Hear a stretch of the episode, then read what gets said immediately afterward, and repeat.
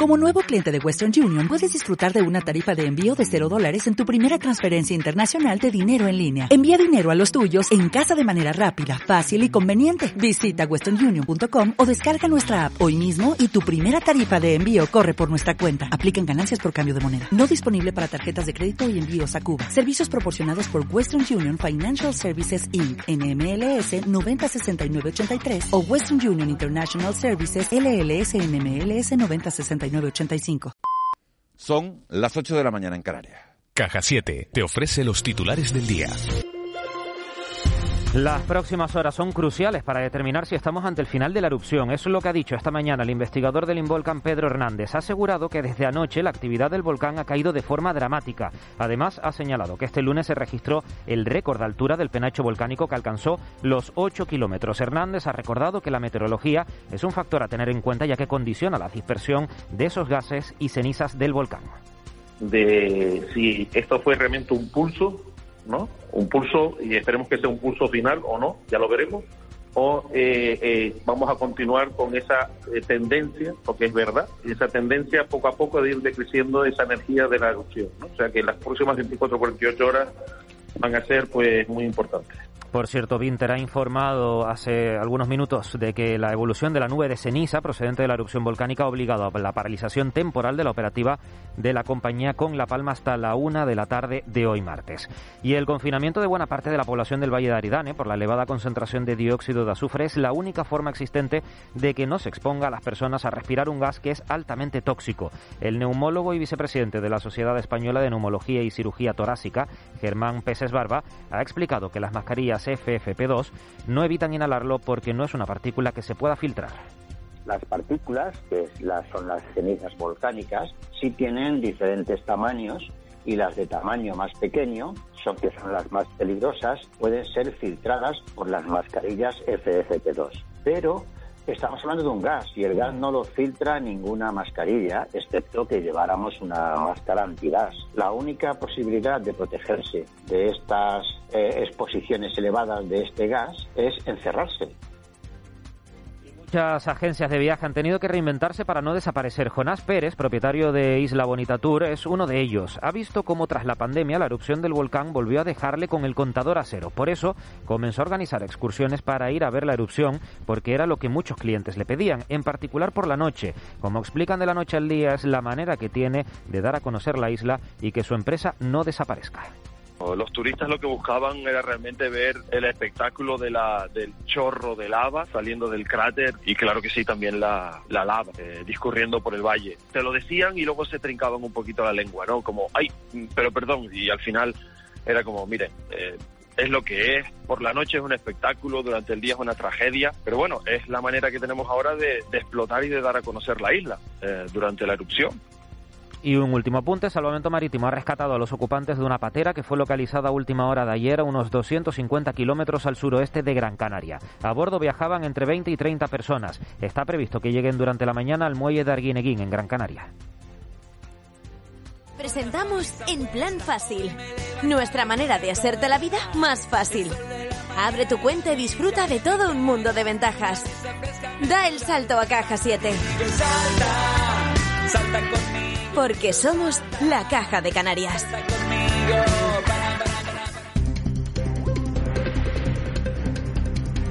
Ocho y tres minutos de la mañana de este martes 14 de diciembre. Vamos a conocer la situación del tráfico en las dos capitales canarias. César Martel, Las Palmas de Gran Canaria. Muy buenos días.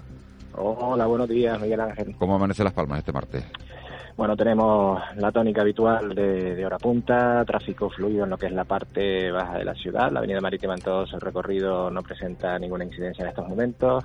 Si bien en parte alta tenemos las retenciones habituales en los accesos a los túneles de Julio Luengo desde Gran Canaria 23 y Gran Canaria 2. El resto de las vías, todo lo que es la avenida Escalerita, parte media, Paseo de Chile y demás, pues bueno, sin incidencias en estos momentos en la ciudad. Muchas gracias, César. Buen día. Adiós, buenos días. En Santa Cruz de Tenerife no nos costan incidencias de importancia. Las entradas por 3 de mayo son fluidas. También la salida de, Santa Cruz de Tenerife fluida por, por 3 de mayo. No hay excesivo tráfico en la zona de Somosierra, ni de Taco, ni de las Chumberas. Si empiezan los colapsos en la zona de, la vía de Ronda, en los Naranjeros, en la zona de Ancheta ya el tráfico es un poquito más, más denso. También en la zona de, San Benito, hasta que se llega a los Naranjeros y Tacoronte, ahí está el tráfico prácticamente parado a esta hora de la mañana a las, a las 8 y 4 minutos. En la zona sur fluidez, tráfico fluido en Santa María del Mar, Barranco Hondo y también toda la zona de, Candelaria. Y en la zona de, de Guasa, pues el tráfico es un, poquito más denso, aunque no hay eh, esas enormes colas que hemos visto otros días. Esta es la situación del tráfico, tanto en Tenerife como en Gran Canaria. 8 y 4 minutos de la mañana. Vamos con unos consejos publicitarios y enseguida nos ponemos en, nos metemos en nuestro tiempo de desayuno hoy para hablar del consumo, del cuidado que hay que tener estas navidades, sobre todo porque fíjense, se están produciendo muchas estafas por ese método de pago tan común que tanto estamos utilizando, que es el Visu. De la noche al día, Canarias Radio. En Cristalam tenemos la solución definitiva para el exceso de calor en edificaciones. Nuestras láminas de control solar 3M para cristal con una reducción térmica de más de un 80% y libres de mantenimiento son eficiencia energética en estado puro, sin obras, sin cambiar los vidrios.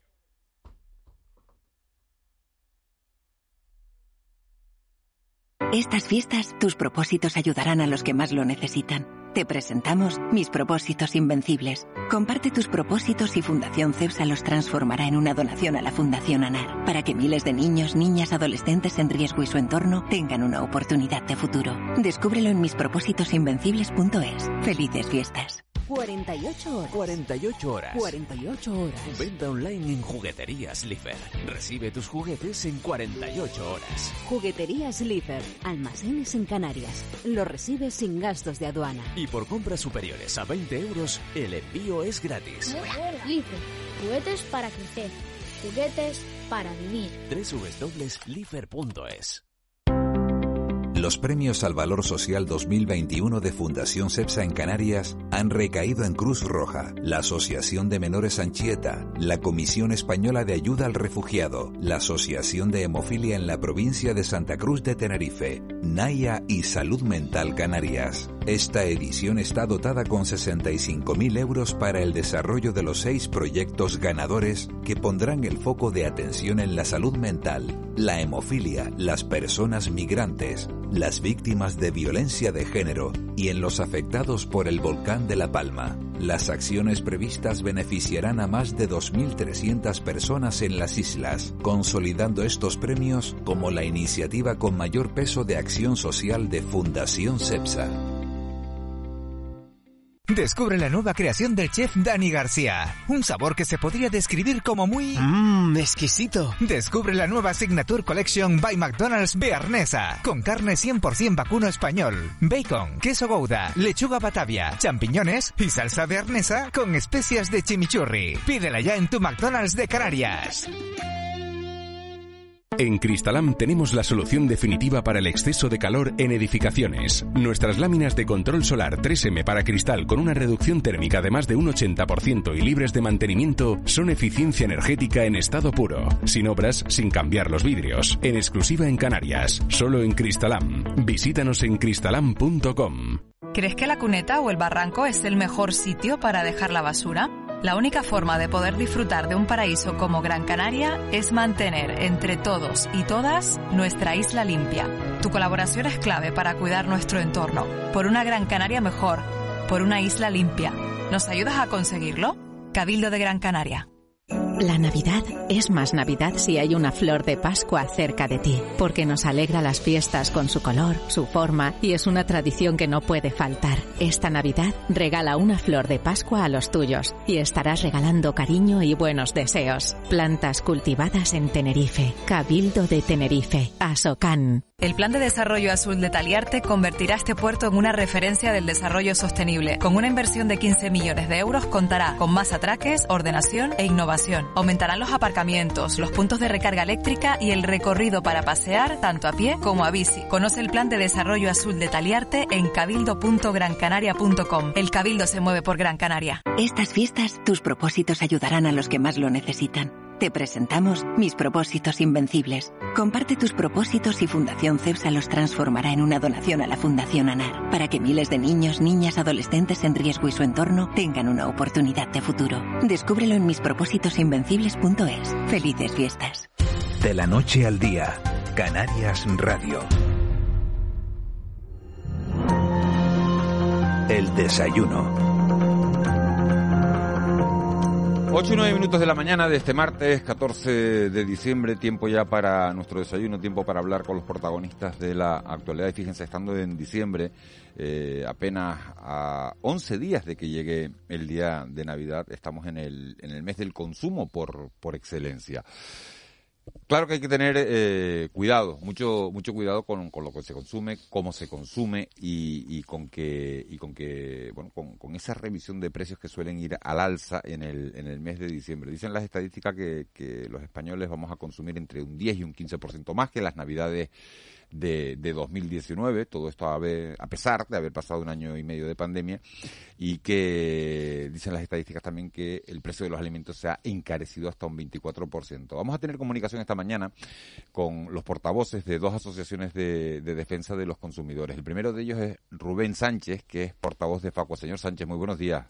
Hola, ¿qué tal? Muy buenos días. Eh, ¿Qué precauciones eh, debe tener el consumidor eh, en estas Navidades, en unas fechas como las del mes de diciembre? Bueno, sobre todo el que vamos a gastar posiblemente muy por encima de nuestras posibilidades y habría que buscar fórmulas de recorte de esos gastos, eh, intentar medir un poco cuántas veces celebramos la Navidad, porque hay gente que lo hace pues por encima de sus posibilidades y se endeuda más de la cuenta, pide créditos para poder costear las cenas de Nochebuena, Nochevieja, etcétera. Bueno, cada cual tiene que evaluar su capacidad económica y el riesgo que implica llegar a enero en esa famosa cuesta con unas deudas enormes que puedan pues perjudicar nuestro de vida y puedan amargarnos eh, de alguna manera eh, la vida, ¿no? Por tanto, ese sería un elemento y el otro, evidentemente, como siempre, cuidado con fraudes, prácticas empresariales que puedan resultar abusivas, que se nieguen luego a cumplir obligaciones que implican sus contratos, sus ofertas publicitarias y que ejerzamos nuestros derechos a reclamar. ¿Cuáles son esas prácticas abusivas más comunes? Bueno, de entrada estaría el hecho de que hay establecimientos que pueden negarse a devolver el dinero de productos que no nos convenza, que no nos convenzan y, y, y, bueno, están en su derecho porque la ley no establece esa obligación salvo que se trate de compras por Internet, donde sí tenemos 14 días para ejercer el derecho de desistimiento de una compra, pero cuando es una compra en un establecimiento físico depende de la política comercial, de la publicidad, de lo que nos prometan en la cartelería, en las campañas comerciales, en los tickets. Eso hay que estar muy atentos. Si nos prometen esas devoluciones y luego no cumplen, evidentemente podemos reclamar. Y por otro lado estaría el hecho de que si un producto está defectuoso, eh, fuera incluso del periodo para poder devolver sin coste que se establezca bien en la ley por el tema de las compras por Internet, bien por la propia política comercial de la empresa, si el producto está defectuoso, hay que partir de la idea, primero, de que tenemos dos años de garantía. Ojo, cuando hagamos las compras a partir de enero ya serán tres años de garantía porque cambia la ley cuando comience el nuevo año. Y en esos casos no pueden decirnos que nos busquemos la vida que vayamos a la, a la marca, al fabricante, no, no, es la tienda que nos vende un producto la responsable de aplicar la garantía. Se habla mucho de, de, la subida del precio de la alimentación. ¿Es verdad que, que ha llegado a incrementarse un 24%, señor Sánchez? Bueno, ha habido subidas diversas en distintos productos, influenciado por alza de la luz, alza de los carburantes de automoción. Hay distintos factores que están provocando un importante incremento del IPC este año y también, por supuesto, la coyuntura de compras navideñas en las que ciertos productos, sobre todo de alimentación, pues están incrementando precios y de aquí a al veintitantos de, de diciembre habrá mayores subidas. Cada cual también tiene ya sus claves para saber qué, dónde, cuándo, cómo compra productos, que es lo que decide en función de, de, esa evolución, de esa ley de la oferta y la demanda. Hay veces que los medios de comunicación ponen de moda ciertos productos de alimentación y la gente valora comprarlos, pero mucho más caros, o no comprarlos y precisamente apostar por otras alternativas que puedan resultar más económicas. Eh, señor Sánchez, buenos días. Eh, te acabo de hablar de la, de la garantía esta de dos años, que a partir de enero es de tres años. ¿A qué clase, de, qué clase de productos se está refiriendo? se trata de bienes un, de... Un electrodoméstico, por ejemplo, que por lo general muchas veces en el establecimiento te dicen, pues tiene seis meses de garantía. Entonces se está dando una información, si, imaginemos, es un caso real, se lo garantizo, que el establecimiento te dice tiene seis meses, te está, digamos, eh, informando mal. Sí, cualquier producto nuevo que compremos en un establecimiento comercial y que se trate de lo que se llaman bienes de naturaleza duradera, por supuesto, cualquier electrodoméstico de tipo electrónico, tiene hoy dos años de garantía y si lo compramos a partir del mes de enero ya tendrá tres años de garantía. Es un periodo en el cual nos tienen que reparar el producto, se tiene que hacer cargo la propia tienda de la gestión de la reparación y si considera que le resulta más costoso arreglarlo, que darnos el dinero o entregarnos uno nuevo, la tienda decide. Pero siempre es la tienda la que decide. El consumidor solamente tiene derecho a que le reparen el artículo, evidentemente en un plazo prudente de tiempo. Eh, cuando se trata de productos de primera necesidad, podríamos elegir pues un, uno alternativo, uno de sustitución, por ejemplo, un teléfono móvil, un automóvil. ¿Qué, qué, medio de prueba tiene el comprador? Porque a veces si se, se, bueno, no tengo la garantía sellada, pero si tengo a lo mejor, pues lógicamente, pues, pues el, cargo, por ejemplo, en, en, la, en la tarjeta de la, de la compra del producto, etcétera el ticket de compra es suficiente, no hace falta que nos selle ninguna garantía. El ticket de compra es el elemento probatorio y en cualquier caso, incluso habiendo el ticket, podríamos tener un justificante de la transacción bancaria que podríamos utilizar también como elemento de prueba para acreditar que hemos comprado el producto en ese establecimiento y que tienen que asumir la garantía legal. Eh, señor eh, Sánchez, hace poco alertaron ustedes de una nueva estafa por, WhatsApp y Visum que, que buscaba eh, robar a las víctimas. ¿Son medios de pago? ¿El Visum es un medio de pago seguro? Bueno, el Visum es un medio de pago seguro, una transacción bancaria lo es, el pago con tarjeta de crédito y débito. El problema es que seamos víctimas de un fraude porque si alguien se haga con nuestros datos de nuestra tarjeta al completo, bien porque nos hayan eh, hackeado el equipo electrónico donde tenemos esa información, bien porque nos roben la tarjeta, bien porque nos la clonen, eh, bueno, hay vías. Y Bizum, evidentemente, también puede ser una vía que nos timen si no nos damos cuenta de cómo funciona. Hay ocasiones, eh, y está poniéndose de moda, en que ciertos timadores lo que hacen es eh, pedirnos un pago a través de Bizum simulando que lo que nos están haciendo es una compra. Eso lo han sufrido muchos usuarios que venden productos online, que venden productos en portales de compra-venta de segunda mano y en los que cuando llegan a un acuerdo con un supuesto usuario para la transacción y le dicen, venga, pues págame los 80 euros, el usuario les dice, no te preocupes que ahora mismo te hago la gestión, acepta el mensaje. Reciben un mensaje indicándoles que está formulándose por tal usuario una transacción de esos 80 euros, pero el mensaje lo que está planteando es que acepten el pago al usuario, no el cobro por parte del usuario. Es un elemento muy básico, se trata simplemente de leer lo que estamos recibiendo, eh, pero bueno, hay gente que un poco incauta, desconocedora de cómo funciona esta aplicación, pues acaba sufriendo el fraude. Eh, buenos días, señor Alonso. Le quería preguntar por esto precisamente, por el mundo de la tecnología. Eh, aplicaciones a las que nos apuntamos y después no, no queremos seguir, eh, en fin, una serie de... un, mundo que... Mm, un mundo que, que estamos un poco indefensos, ¿no? Mi pregunta es si los consumidores estamos realmente tan indefensos como parece en este mundo tecnológico. Bueno, el gran problema que siempre detectamos en Facua es que solemos firmar, aceptar cosas que no leemos, de empresas a las que no conocemos, y eso puede derivar en que suframos abusos. Cuando aceptamos la contratación de un servicio, la compra de un producto, pues lo que tenemos que valorar primero es que tenemos un derecho para desistir del contrato, en la inmensa mayoría de casos, como comentaba, porque son transacciones online en las que la normativa europea da 14 días para el desistimiento, y por otro lado, que si hemos aceptado algo que implica una contratación eh, sostenida en el tiempo, cada mes nos van a cobrar una cuantía, por ejemplo, siempre podemos darla de baja. Eh, la cuestión es estar atentos a nuestra cuenta bancaria, no mirarla una vez al año, sino hacer una revisión habitual por si acaso nos cuelan algún cargo bien que no nos hayamos dado cuenta, bien que se trate de un fraude que tengamos que denunciar. Señor Sánchez, muy rápido. Eh, están llegando muchos mensajes, a mí me han llegado algunos, de SMS supuestamente de mi entidad financiera. Mm, te y pidiendo de datos que luego la propia entidad financiera te manda mensajes diciendo nosotros esos datos no te los pedimos.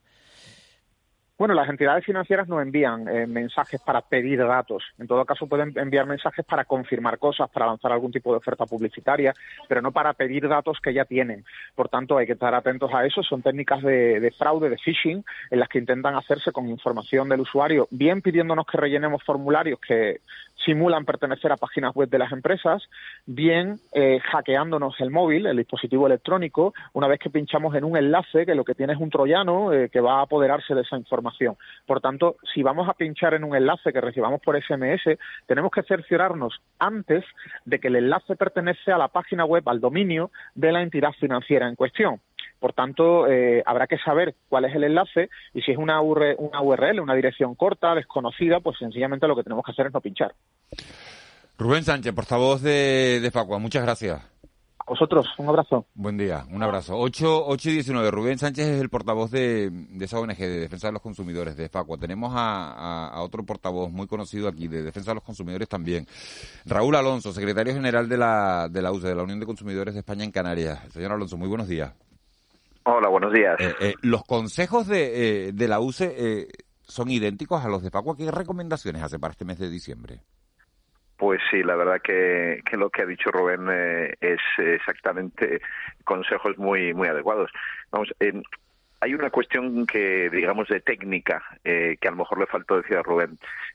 por ejemplo, cuando hablaba de, del sobregasto que solemos tener los consumidores en Navidad, y que puede producir además endeudamientos que son peligrosos en las economías familiares. Bueno, pues hay determinadas técnicas que son muy viejas eh, que lo conocen perfectamente nuestros mayores, ¿no? Que es hacer la lista de la compra.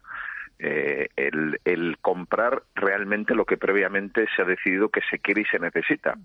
Y, y, por lo tanto evitar caer en, en ese tipo de oferta comercial eh, que normalmente es muy agresiva y que nos hace que cuando vamos a un establecimiento comercial, a un gran establecimiento, pues compremos mucho más allá de lo que realmente deseábamos, ¿no? Eh, bueno, pues son, son pequeñas técnicas que, que sirven para evitar ese, ese sobreendeudamiento.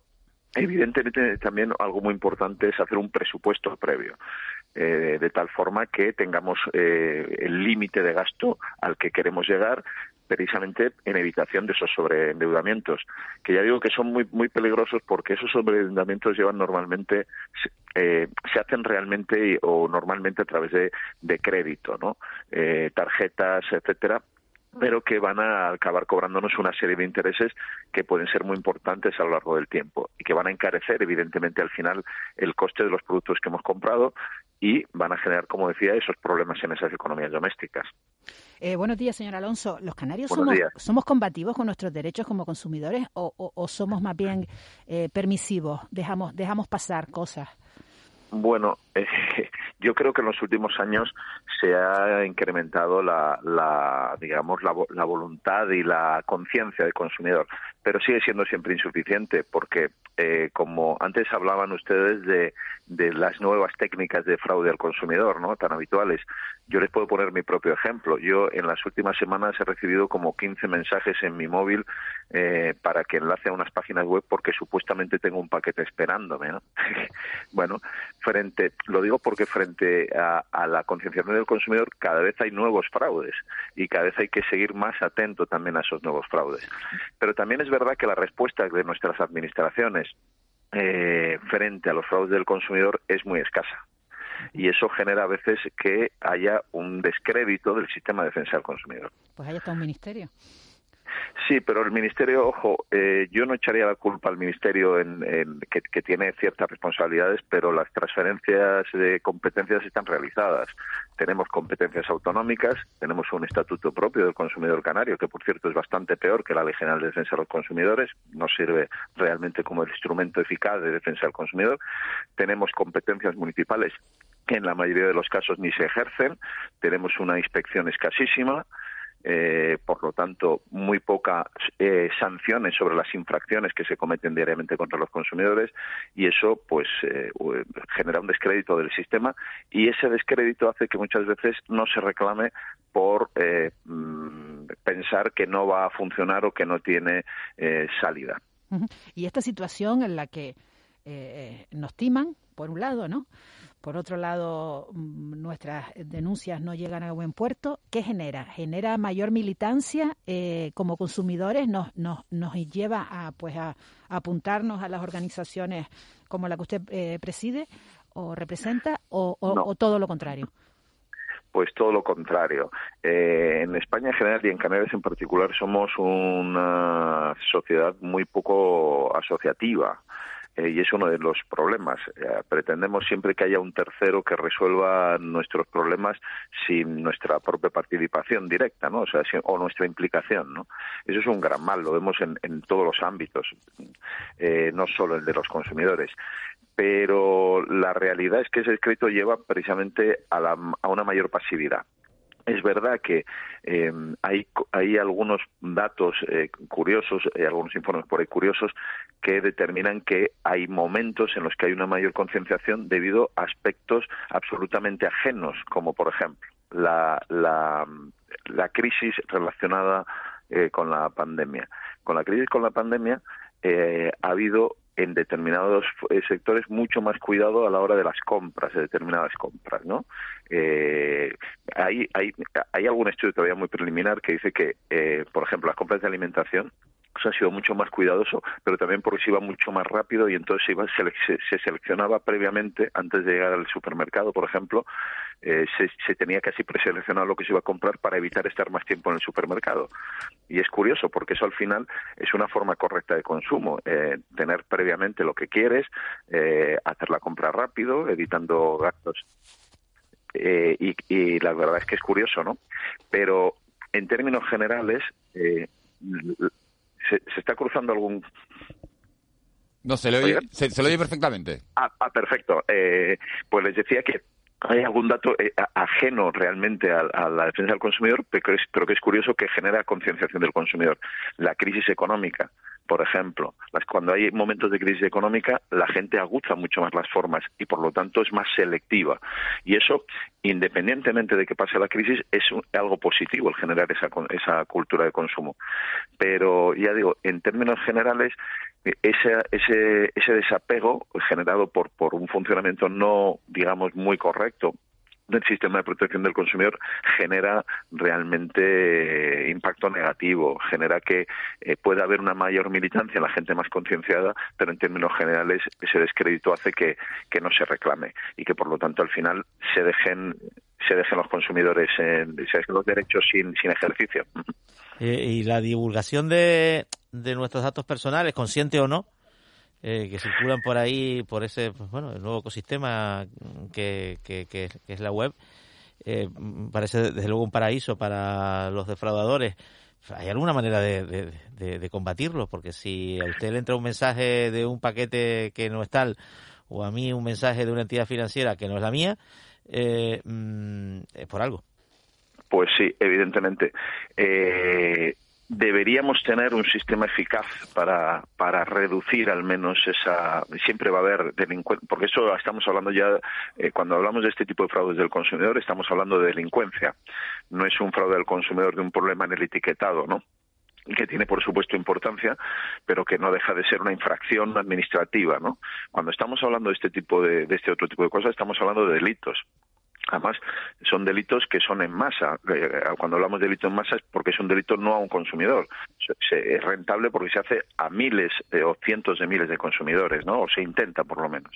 Y la realidad es que la respuesta a veces es, eh, es difícil porque muchas veces estas estafas provienen de, de, lugares que, que, no están dentro de nuestra jurisdicción, países extranjeros en los, cual, en los cuales es difícil poder actuar desde la jurisdicción española pero es verdad que eh, no se hace la actuación eh, jurídica por parte de las administraciones y en este caso tendría que ser la fiscalía la que de oficio actuara para hacer la investigación suficiente para intentar al menos poner en el banquillo a aquellas eh, personas que se dedican a hacer este tipo de cosas, ¿no? Eh, pero frente a esa pasividad, digamos, eh, administrativa y esa dificultad, hay que tener, como decía muy bien Rubén Sánchez, la conciencia de consumidor, en el sentido de ser absolutamente cauteloso frente a nuestra acción de datos, a la aportación de nuestros datos a cualquiera que nos los pide, a la seguridad de, nuestros ordenadores, a, la eh, digamos eh, verificación. Cuando alguien me pide por ejemplo cuando alguien me pide mis, mi eh, por ejemplo un banco me pide mi carne de identidad eh, qué ha pasado y ha sido hecho, eh, ha sido un hecho real. Y además era cierto que se necesitaba el carnet de identidad por por la por la cuestión de blanqueo de capitales la nueva legislación. Bueno pues cuando me llegaron el, por ejemplo lo que hice yo y qué es lo que se aconseja hacer. Eh, ante la duda de que quien me lo esté pidiendo eh, pueda ser para cualquier tipo de fraude, pues evidentemente no hacer la contestación a ese correo electrónico, a ese WhatsApp o a ese, o a ese SMS, sino hacer la, la comprobación yo con mi propia entidad, ¿no? Entonces, por desgracia, son, son cosas que nos hacen perder nuestro tiempo y tal, pero nos pueden evitar muchísimos problemas. Un disgusto, sí. Raúl Alonso, secretario general de, de la Unión de Consumidores en Canarias, muchas gracias por, por habernos atendido. Un placer, muchas gracias a ustedes. Buen día. 8, 8 y 28. Antes de, antes de irnos al tiempo de tertulia, eh, vamos a hablar de, eh, de, un asunto del que nos ocupábamos ayer. Eh, ustedes saben que este pasado fin de semana, Canarias 7 publicaba la carta, la denuncia de, bueno, de una, de una enfermera del servicio de urgencias del Hospital Insular de, eh, de, Gran Canaria. En esa, en esa carta, eh, bueno, se denunciaba la, la situación en la que eh, se encuentran algunos pacientes, hasta 60, 70, 80 pacientes que se acumulan en camillas en, en esa zona de, de urgencias del Hospital Insular. En algunas ocasiones, con cuatro, cinco o seis días antes de poder ser atendidos por, por un especialista. Decía la, enfermera en esa carta que se, que se hizo viral, que maldice cada día que, va a trabajar y que se encuentra una situación de este tipo, que, bueno, que, que no es justo y que, bueno, y que, y que se le viene el alma a, a los pies y que espera que su denuncia sirva de algo. Tenemos comunicación con Alejandra Torres, que es la directora gerente del complejo hospitalario insular materno infantil de, Gran Canaria. Señora Torres, eh, muy buenos días, gracias por atendernos. Hola, buenos días, Miguel Ángel. Eh, eh, ¿Qué sintió usted cuando, cuando conoció la carta? Pues eh, mira, Miguel Ángel, yo, mm, bueno, ya lo he dicho en otras ocasiones, los profesionales sanitarios, como no puede ser de otra manera, somos extremadamente sensibles a las condiciones en las que están y en las que atendemos a nuestros pacientes, y esto es algo que está implícito a nuestro trabajo, y los profesionales del servicio de urgencia del Hospital Insular se dejan la piel todos los días y, por supuesto, pues son sensibles a, las dificultades que se viven en, en, el servicio de urgencias y en el hospital. ¿Cómo es posible que, eh, eh, que se acumulen 60, 70, 80 personas, eh, señora Torres, en un, en un complejo hospitalario de una sociedad desarrollada, de una sociedad como la Canaria, sin ser atendidos durante 4, 5, 6 días? ¿Eso es normal? No, a ver, los pacientes son atendidos eh, diariamente por los, por los profesionales, tanto los profesionales de enfermería como los médicos del servicio de urgencias. Y una de las cosas que hemos implementado este año es que además los especialistas eh, vayan al servicio de urgencias a empezar a atender a esos pacientes para que no se prolonguen esos tiempos. Eh, el el estar en, la ocupación de las camillas, lo que llamamos nosotros recursos de sobreocupación, eh, intentamos que cada día se puedan ir desocupando y ocupándose los boxes que van quedando libres y también las camas que van quedando libres en las plantas de hospitalización a medida que se van dando las altas. Eh, como ya he comentado en otras ocasiones también, el hospital insular eh, ha crecido muchísimo la población a la que atendemos y además hemos tenido que hacer frente a otras circunstancias que han hecho todavía más difícil que podamos asumir el, eh, la demanda asistencial que tenemos en la actualidad. Y me estoy refiriendo, pues, a que tenemos 60 pacientes eh, ingresados en el hospital que ya tienen el alta médica y que podrían retornar a sus domicilios o a otros positivos, dispositivos porque no requieren cuidados hospitalarios. Tenemos también eh, la atención a la crisis migratoria que corresponde al área sur de la isla y bueno, se ha notado muchísimo la diferencia cuando hemos recuperado la actividad turística porque toda esa población flotante que está ubicada en, el sur de la isla pues nos corresponde atenderla a nosotros y esto hace eh, que un servicio que ya eh, se había quedado pequeño pues acuse más estas dificultades. Eh, ¿Qué falla? Eh, dicen los, los, médicos que denuncian esta situación eh, que, que, esto viene de, de hace años, que, que, esto no es nuevo, que esto viene de, eh, de, atrás. ¿Qué falla en el sistema para que todo esto se esté produciendo? ¿Y hay alguna solución a, a corto plazo para no poder, para, para dejar de ver esas escenas que estamos viendo en los servicios de urgencia? Pues, eh, ¿qué, ¿qué, falla a largo plazo? Bueno, mm, han sobrevenido circunstancias, mm, eh, la más reciente y que todos conocemos y que está en boca de, de, todos ahora mismo es la situación pandémica que hemos tenido y que no solo ha afectado porque vengan más pacientes eh, que puedan estar infectados o que tengan una neumonía o una COVID, sino porque la salud de la población se ha resentido eh, durante todos estos casi dos años eh, de un sistema sanitario estresado, ¿no? Que ha podido dar respuesta, pero que, que ha tenido que, que, estirar todos sus recursos al máximo para poder hacerlo. Eh, en el corto plazo, pues mm, en el corto plazo todas las medidas que podemos hacer, que podemos llevar a cabo dentro del, del propio complejo y que dependen de la gestión del complejo, pues eh, hemos puesto en marcha todas aquellas que se nos han ido planteando. Estamos reforzando con recursos humanos el servicio, eh, en el último año se ha incrementado de una forma considerable el número de profesionales que trabajan en el servicio. Estamos trabajando también con otros servicios hospitalarios eh, y con las plantas de hospitalización para agilizar ese índice de rotación y que los pacientes que se van de alta se puedan ir eh, de una manera más rápida y puedan ser ocupados los recursos por pacientes que están esperando por ellos en el servicio de urgencia. Y bueno, y ahora a medio plazo esperamos en el primer trimestre tener habilitadas alrededor de 20 camas más de hospitalización que pueden aliviar eh, la situación de una forma notable. Señora Torres, buenos días. Hay, dos, dos, observaciones. Una, digamos, es estructural y, bueno, la verdad es que un cierto desánimo, ¿no? Cuando se dice que la solución a, los problemas que está viviendo urgencias del hospital es la construcción de un nuevo edificio. No porque no sea esa la solución, sino porque es una solución que desde luego no se va a arreglar la semana que viene ni dentro de tres meses, ¿no? Y eso, bueno, pues produce cierto desánimo. En segundo lugar, algunas cartas o declaraciones de los médicos eh, han hablado de que en la situación actual hay riesgo terapéutico para los pacientes. Perdón, que no he escuchado bien. Riesgo terapéutico para, o sea, que, que, la, la, mala atención conlleva riesgo para la salud de los pacientes, lo cual es una acusación grave.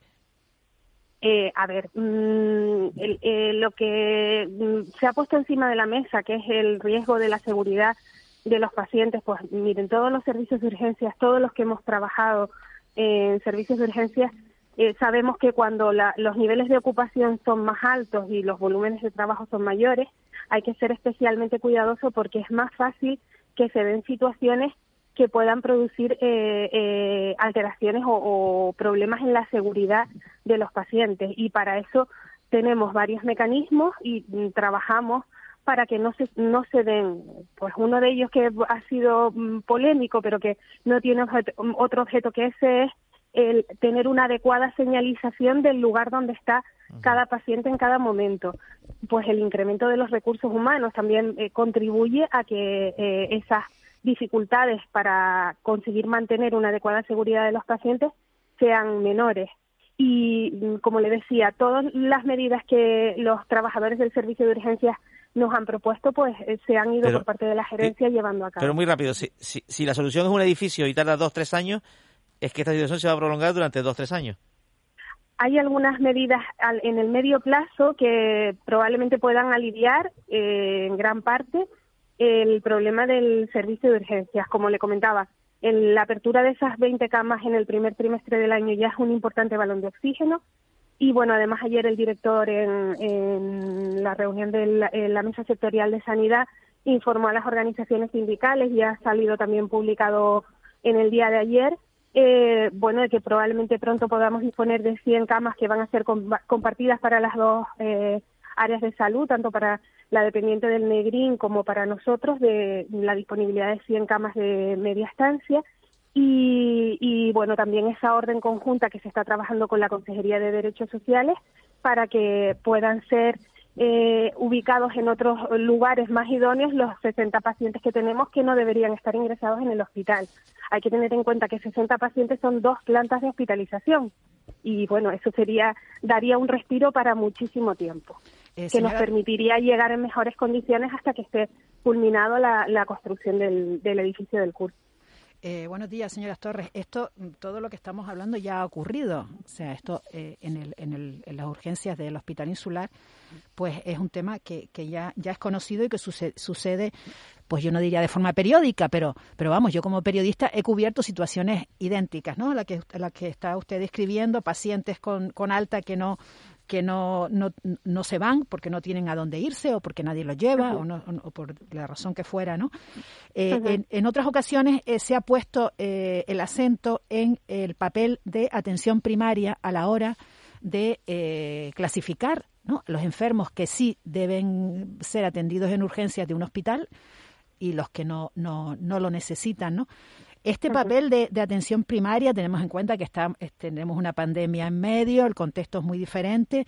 Este papel de, de la atención primaria como, como eh, cribaje, no sé si la palabra es adecuada, eh, ¿está funcionando o, o debería eh, cuidarse un poco más o implementarse? Bueno, la atención primaria es la base de nuestro sistema sanitario.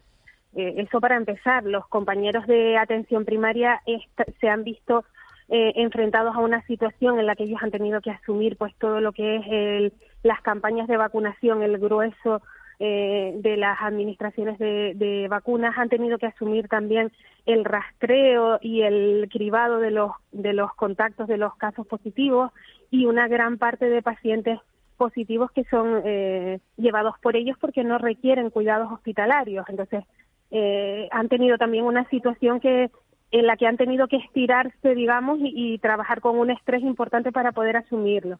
Si es, ¿sí? Sí, le, le escuchamos. Perdone.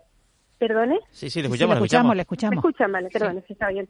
Eh, a ver, entonces lo que le comentaba es que el, eh, esto, el, el, los pacientes que acuden al servicio de urgencias muchas veces lo hacen sin pasar por los servicios de urgencias de atención primaria. Entonces, es importante que también hagamos, y eso es responsabilidad nuestra, hasta cierto punto, educación sanitaria, porque entiendo que uno está con su familiar en su domicilio y, y quizá la primera eh, tentación puede ser acudir a servicios de urgencias del hospital, pero eh, hay muchas patologías que podrían resolverse en el primer nivel asistencial y que no tendrían que llegar aquí.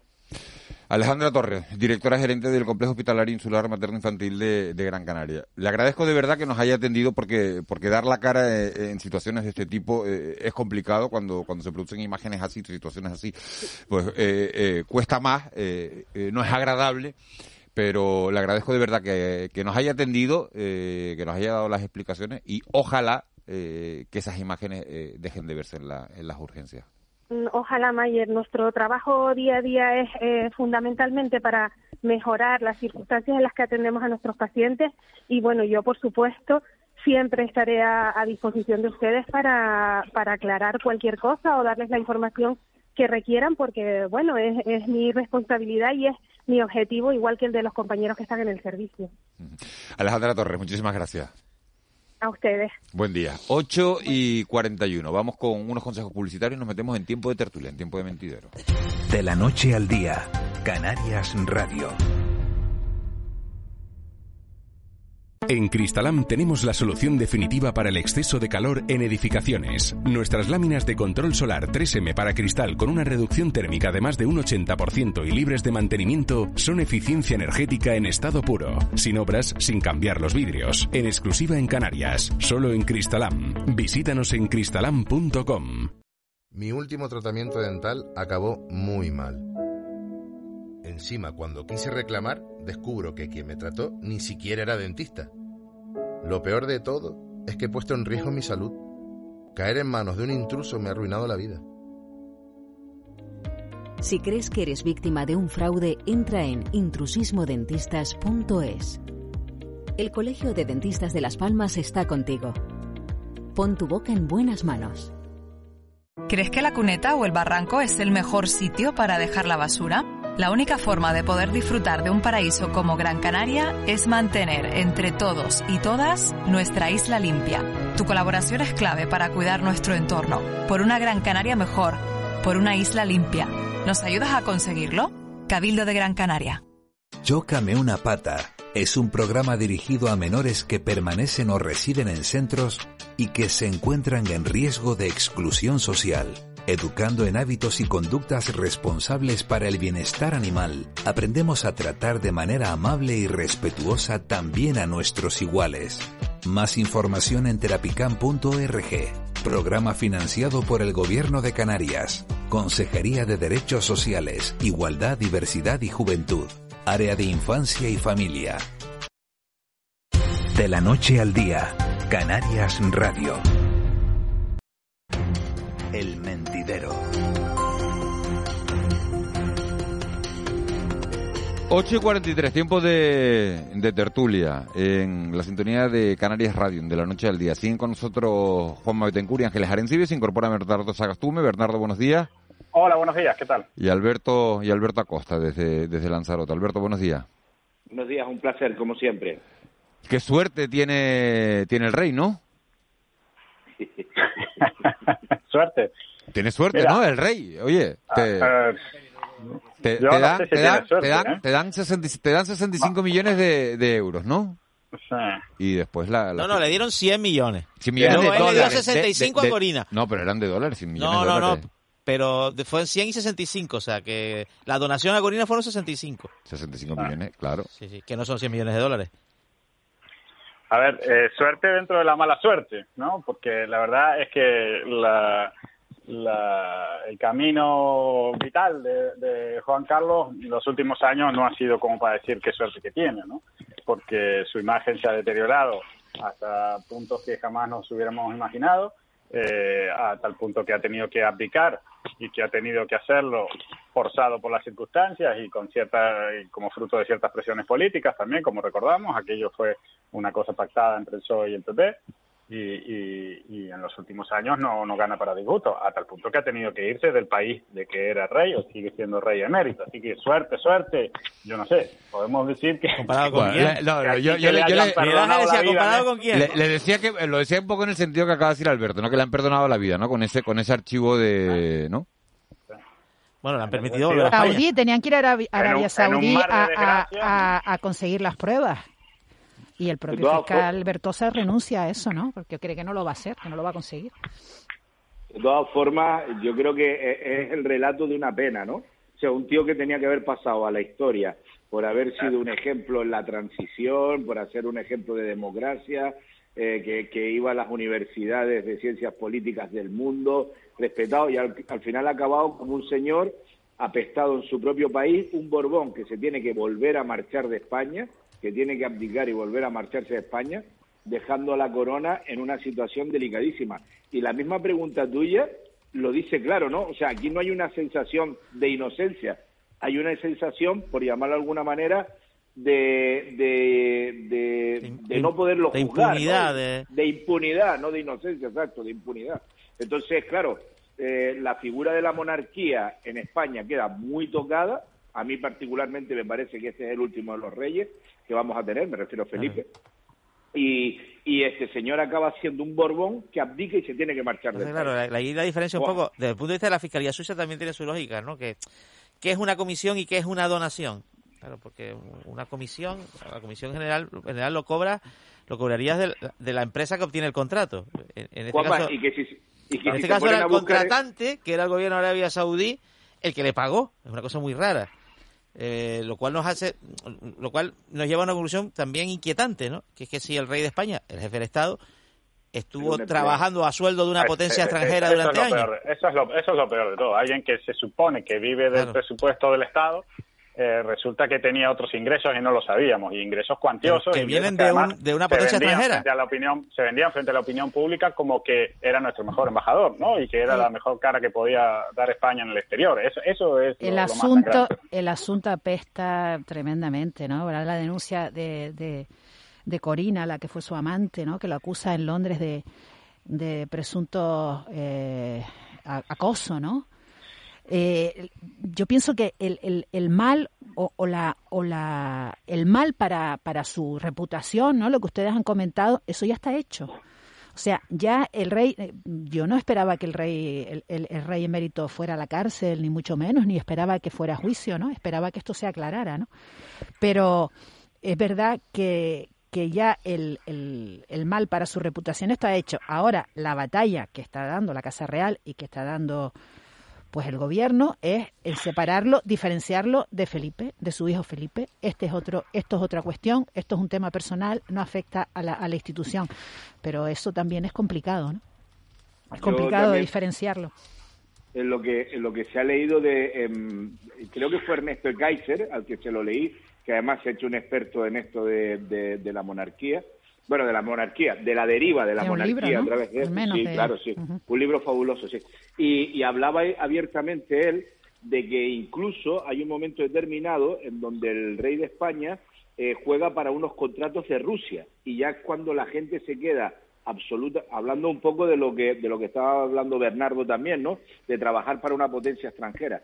Y ahí es cuando ya la gente empieza a mirar a, este señor, digo, en las altas cúpulas, eh, de una manera bien distinta, porque si entendemos que es un comisionista, pues imagínense ya jugar para Rusia, ¿no?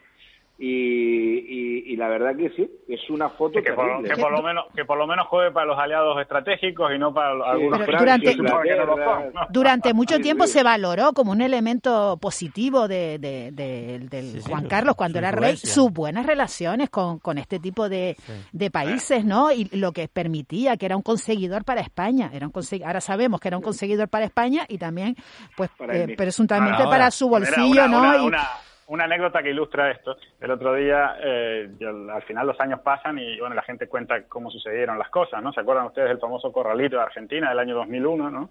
Y, bueno, que fue una confiscación de todos los ahorros de millones de argentinos, ¿no? Eh, y claro, y en ese momento también significó la congelación de, las cuentas de muchas empresas argentinas y extranjeras, entre ellas españolas, ¿no? Y entonces contaba el, ministro de Economía de ese momento que se encerró en un lugar donde no tenía ni teléfono ni nada, porque, claro, al nuevo presidente argentino, que fue aquella época donde una semana hubo siete o cuatro distintos más bien, eh, le estaba llamando, entre otros, el rey Juan Carlos con grandísima insistencia para ver qué pasaba con, esos fondos inmovilizados de las empresas españolas. ¿no?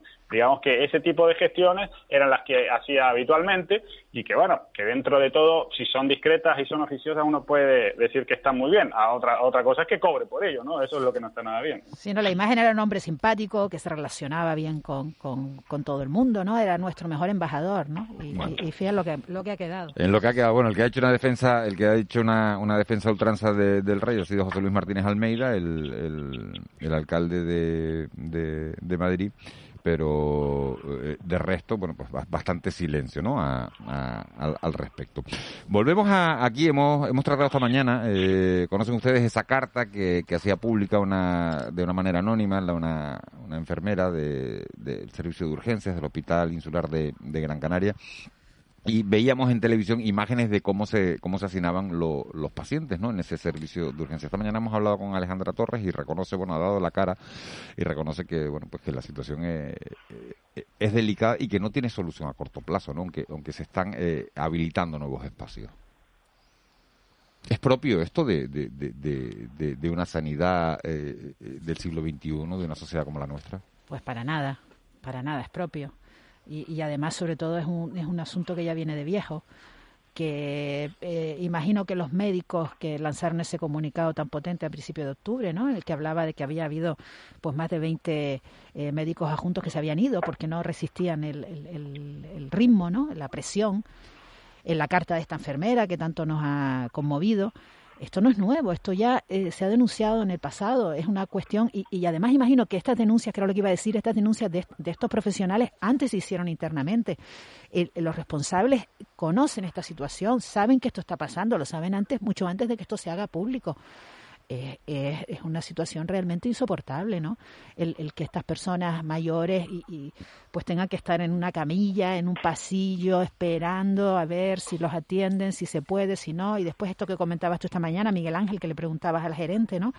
O, no sé si era Juanma, eh, eh, hablando de que había riesgo terapéutico, ¿no? riesgo terapéutico, riesgo terapéutico que lo denunciaban para que para que un grupo de médicos llegue a poner en un comunicado algo tan, tan rotundo, pues eh, es que es que realmente están preocupados, ¿no? Nos estamos acostumbrando a una expresión, yo por lo menos ahora, ahora mismo estaba pensando que, que la, usamos quizás demasiado, pero quizás es que vivimos tiempos así, la tormenta perfecta, ¿no?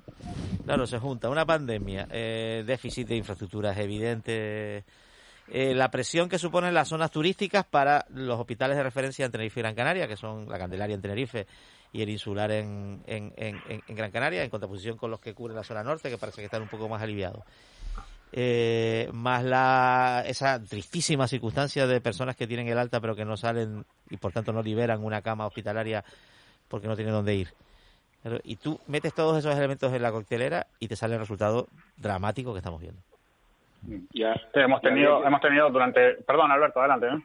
No no y habría que sumar el, el disparate que se interpretó en el 2008 de los recortes no de, esa sensación de que vivíamos por encima de nuestras posibilidades, cuando ahora como destino turístico o como posibilidad de, futuro para nuestra sociedad es evidente y es claro que el, trato sanitario es fundamental. Una cosa que me gustaría también decirles es que eh, cuando valoramos la sanidad es cuando tenemos estos problemas, ¿no? Eh, yo como lanzaroteño tengo que decir que, por ejemplo, hay una cierta falta de sensibilidad, parece que es como un sector independiente, como uno más, ¿no? como seguridad, por ejemplo, es terrible para los lanzaroteños, perdonen que lo diga así, aunque, bien, aunque no, no sea directo, viene a colación, ver a esos pacientes de cáncer tener que coger el Winter por la mañana para ir a Las Palmas eh, a, radiarse, ¿no? Y después tener que venir a Lanzarote. Pues fíjense ustedes, en Lanzarote estuvo luchándose que por fin se va a poner un búnker de radioterapia, se estuvo luchando durante X años. Llegó a venir Clavijo a Lanzarote a decir que eso no era rentable, ¿no? O sea, ¿Qué es rentable y qué no es rentable? Pues rentable la, la palabra no sería rentable, Alberto. La palabra sería un poco la ratio de población en función de los equipos y el personal médico que luego trabaja, etcétera, ¿no? Sí, sí. Pero sí, entiendo que desde el punto de vista de la sensibilidad, eh, Fuerteventura ha vivido la misma situación que tú conoces perfectamente. No, no, no, no, porque en Fuerteventura con menos ratio de población se aprobó y en Lanzarote no. Lo que quiero decir con eso es que eh, entiendo perfectamente lo que lo que sucede en la sanidad, porque una isla como Lanzarote lo, percibe muy, muy claramente cuando tienes un problema, ¿sabes? Por ejemplo, aquí un infarto al corazón, no, no hay los sistemas para, para curar a un enfermo de infarto al corazón, tienes que llevarlo inmediatamente al, al Negrín, que es un pedazo de hospital, ¿eh? dicho sea de paso. Y aún así somos mejores que la mayoría del planeta Tierra, todo hay que decirlo. Entonces, para mí solamente hay una salida de esto, y es que eh, gastamos mucho dinero en muchas tonterías y quizás hay que focalizarle en las cuatro cositas que tienen que funcionar como un reloj, que es básicamente sanidad, que es básicamente educación, que es básicamente justicia. Esas cositas, cositas que son cosotas, a ver si me entiende, tienen que funcionar como un reloj y tienen que eh, ejecutarse correctamente. Por cierto, para que se hagan una idea, esos mismos ratios en Baleares se cumplían a la mitad de lo que se, pedía en el gobierno canario. Lo que quiero decir es que y eh, aprovechar para eso, para invertir mucho en donde más se necesita. Bueno, tan cosotas son que se llevan la, más, aproximadamente la tercera parte del presupuesto autonómico. Presupuesto autonómico que no ha hecho otra cosa que crecer en los últimos años, con lo cual es todavía más grave esto, ¿no? ¿Qué está sucediendo? Hemos tenido una sanidad monográfica durante casi dos años, como decía el testimonio además que, que escuchábamos antes de la, de la tertulia, y eh, evidentemente los recursos están mal administrados, al margen de que pueda haber una situación puntual en estos días por bueno porque están creciendo los casos de covid o por circunstancias a veces estacionales que también pasa por eso en otros casos no eh, cuando las cosas están mal administradas y cuando bueno los políticos se meten a empresarios de la sanidad porque se hace mucha política con la sanidad piensen en, Isabel Díaz Ayuso y su hospital Sendal piensen en los hospitales del norte y del sur de Tenerife que han sido base política en general para mal no porque no, no ha terminado de, concretarse del todo eh, pues las cosas terminan mal no eh, tenemos un sistema sanitario de que nos llenábamos la boca eh, hablando de que era el mejor del mundo y después vino la pandemia y yo no sé si mucha gente está dispuesta a seguir diciendo lo mismo, ¿no? Yo creo que yo sí. al final eh, es bastante es bastante es bastante bueno, ¿no? Es que cuando las cosas se, se administran mal, eh, lo que viene es la escasez y el racionamiento, el racionamiento, el racionamiento de las listas de espera, por ejemplo. Yo de verdad cuando los políticos meten la mano en algo, todo se arruina.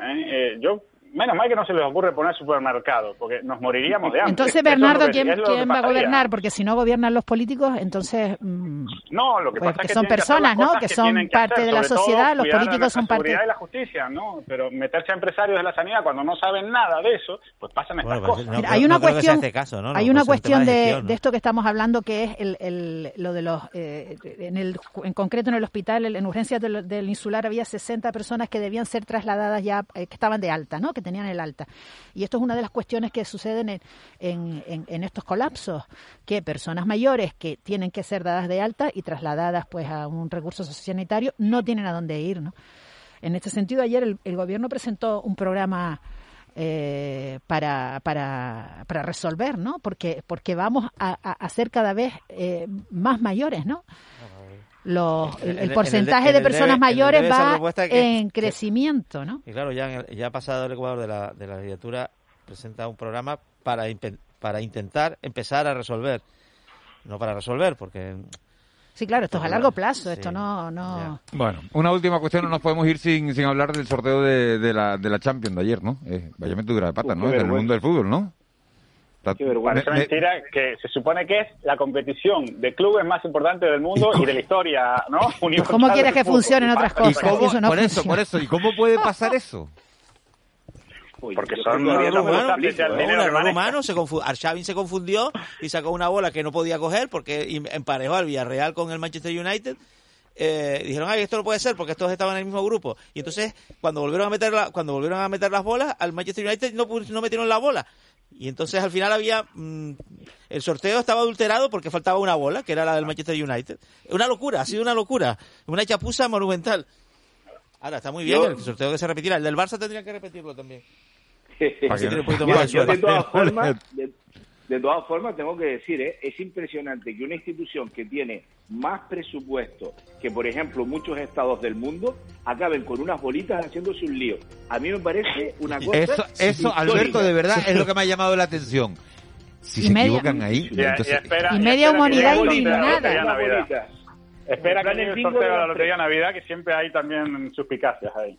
Sí, vamos a ver, va- vamos a ver si este año nos meten, ¿cómo es? 19.921, ¿no? Ese es el número de, de la erupción de, de Cumbre Ese, Vieja. ese. Ese, ese es el 19.921. Sí, que gane la palma. Para, para esa, esa, esa que no la metan, hombre, que no se vendió aquí. Da igual, total, para que le toque a otro, que no le toque a nadie. En fin. Señor-